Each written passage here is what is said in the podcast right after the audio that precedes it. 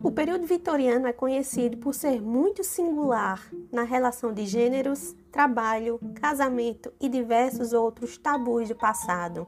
Mulheres precisavam de muita energia, força e coragem para saírem dos padrões tão comuns da sociedade. Neste livro de ficção, você conhecerá histórias de mulheres que se sobressaíram das mais diversas maneiras, publicadas em uma coluna de jornal conhecida como o Infame Clube Vitoriano das Mulheres Livres. Eu me chamo Daiane Neves e esse é o quadro Um Livro em 5 Minutos.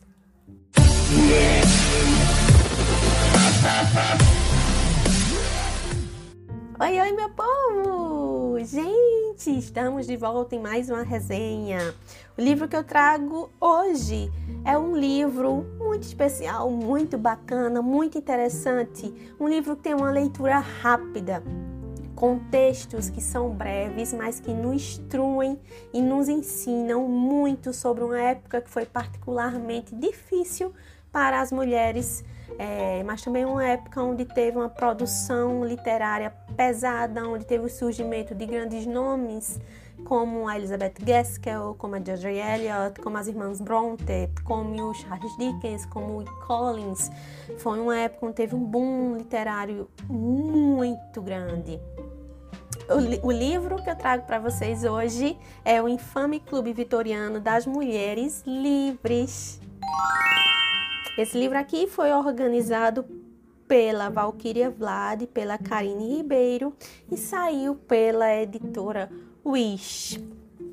Ele tem um pequeno prefácio, um prefáciozinho curto, que foi escrito pela Valquíria e pela Karine. Eu quero ler aqui só o primeiro, a primeira estrofe, para vocês verem o quanto que foi interessante essa leitura para mim. Eu li esse livro muito rápido, gente. Eu acho que eu li esse livro aqui em dois dias, porque são textos curtos e que abordam assuntos diferentes, né?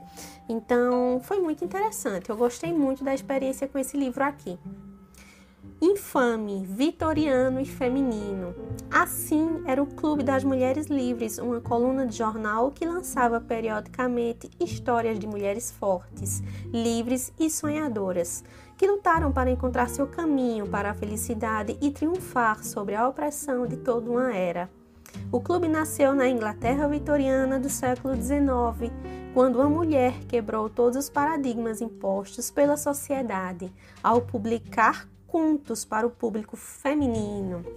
Então, gente, esse livro aqui vão trazer os contos, não todos, mas alguns que sobreviveram e que foram publicados nesse periódico na época. Foram contos escritos por mulheres e que eram lidos por mulheres. Esses contos foram publicados de forma anônima, tá? E algumas cartas que sobreviveram, que foram achadas escondidas no baú lá no depósito, as meninas da editora Wish fizeram esse resgate e trouxeram aqui nesta edição. Essa edição aqui tem uma diagramação, além desta capa, que já chama a atenção por si só. O vídeo não faz jus ao tom correto desse laranja, um laranja meio terra, que chama bastante atenção. Ele traz ricas ilustrações em preto e branco. A editora Wish sempre arrasa nas diagramações, né? Eles têm um trabalho gráfico diferenciado. Venhamos e convenhamos, né? E olha que eu não gosto muito quando o livro vem cheio de coisa assim, né? Mas a Wish consegue quebrar esse meu preconceito. Eu acho que é a única editora que consegue fazer isso comigo. Ó, isso aqui são a abertura dos contos, tá? Deixa eu pegar outro conto aqui para vocês. Ai, tem imagens de antigas propagandas, imagens reais, tá? Pronto, por exemplo, essa daqui. É uma imagem real de uma propaganda que saiu na época. Muito interessante. Deixa eu pegar aqui a abertura de outro conto aqui para vocês verem, ó. Linda as aberturas dos contos, linda. No finalzinho tem um conto com a assinatura da provável editora-chefe deste periódico. E fica essa questão se realmente era ela.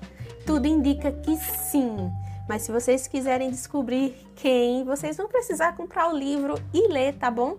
Tem alguns contos aqui que me chamaram muita, mas muita atenção. Eu destaquei aqui. Deixa eu achar, gente. Deixa eu achar. Achei. Um dos contos que mais me chamaram a atenção foi o, o, conto, né, a historinha cujo título tem a farsa. Na verdade, isso era uma carta, uma carta sem remetente e de precedência desconhecida. As notas anexadas escritas pelo editor do jornal questionam a veracidade de seu conteúdo. Também tinha essa questão também, né? A pessoa não tinha certeza se aquilo de fato era real. Mas essa história aqui conta sobre uma família que tinha um boticário, né? Um boticário que naquela época vendia cosméticos, né? Perfume, maquilagem, essas coisas. E o pai falece.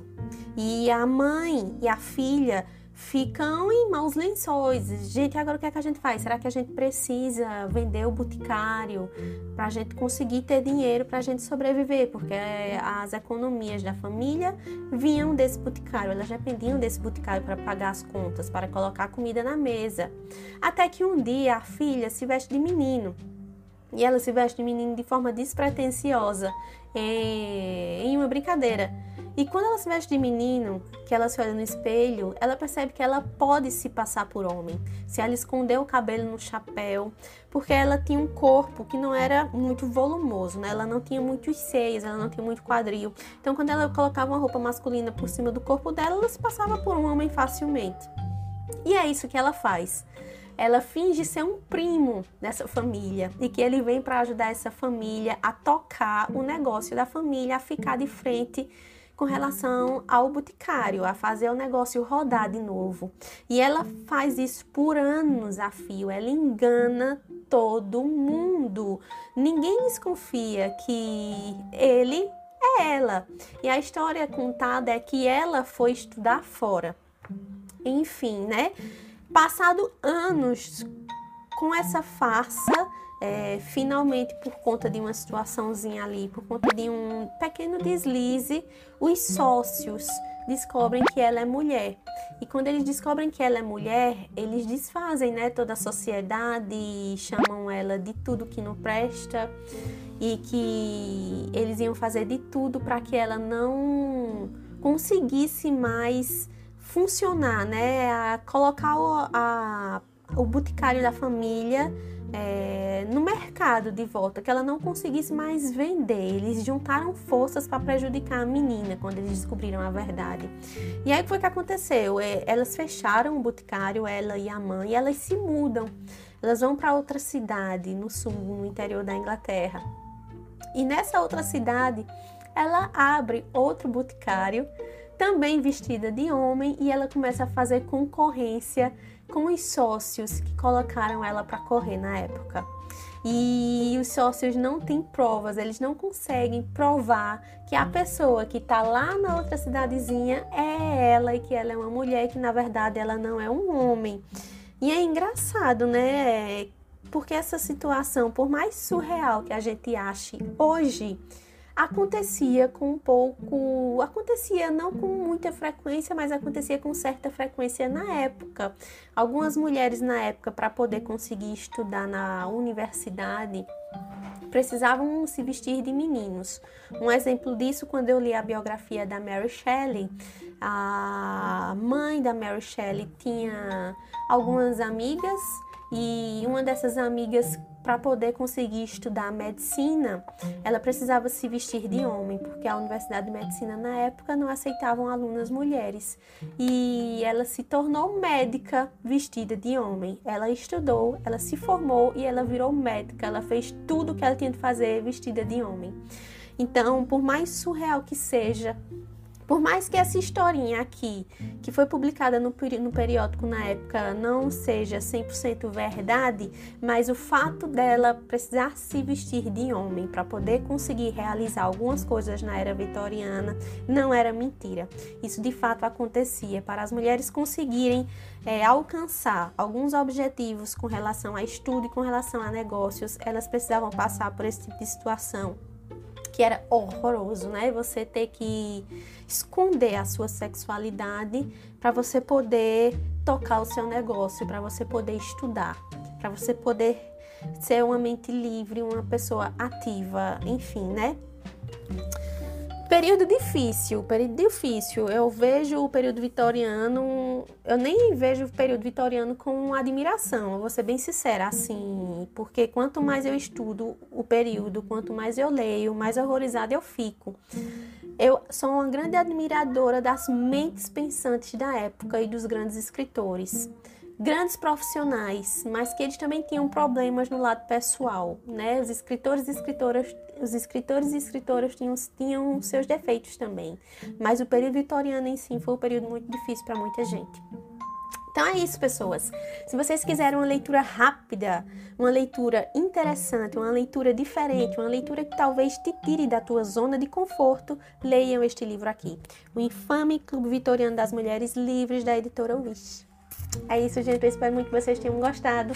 A gente se vê na próxima semana com a nova resenha. Tchau e até lá.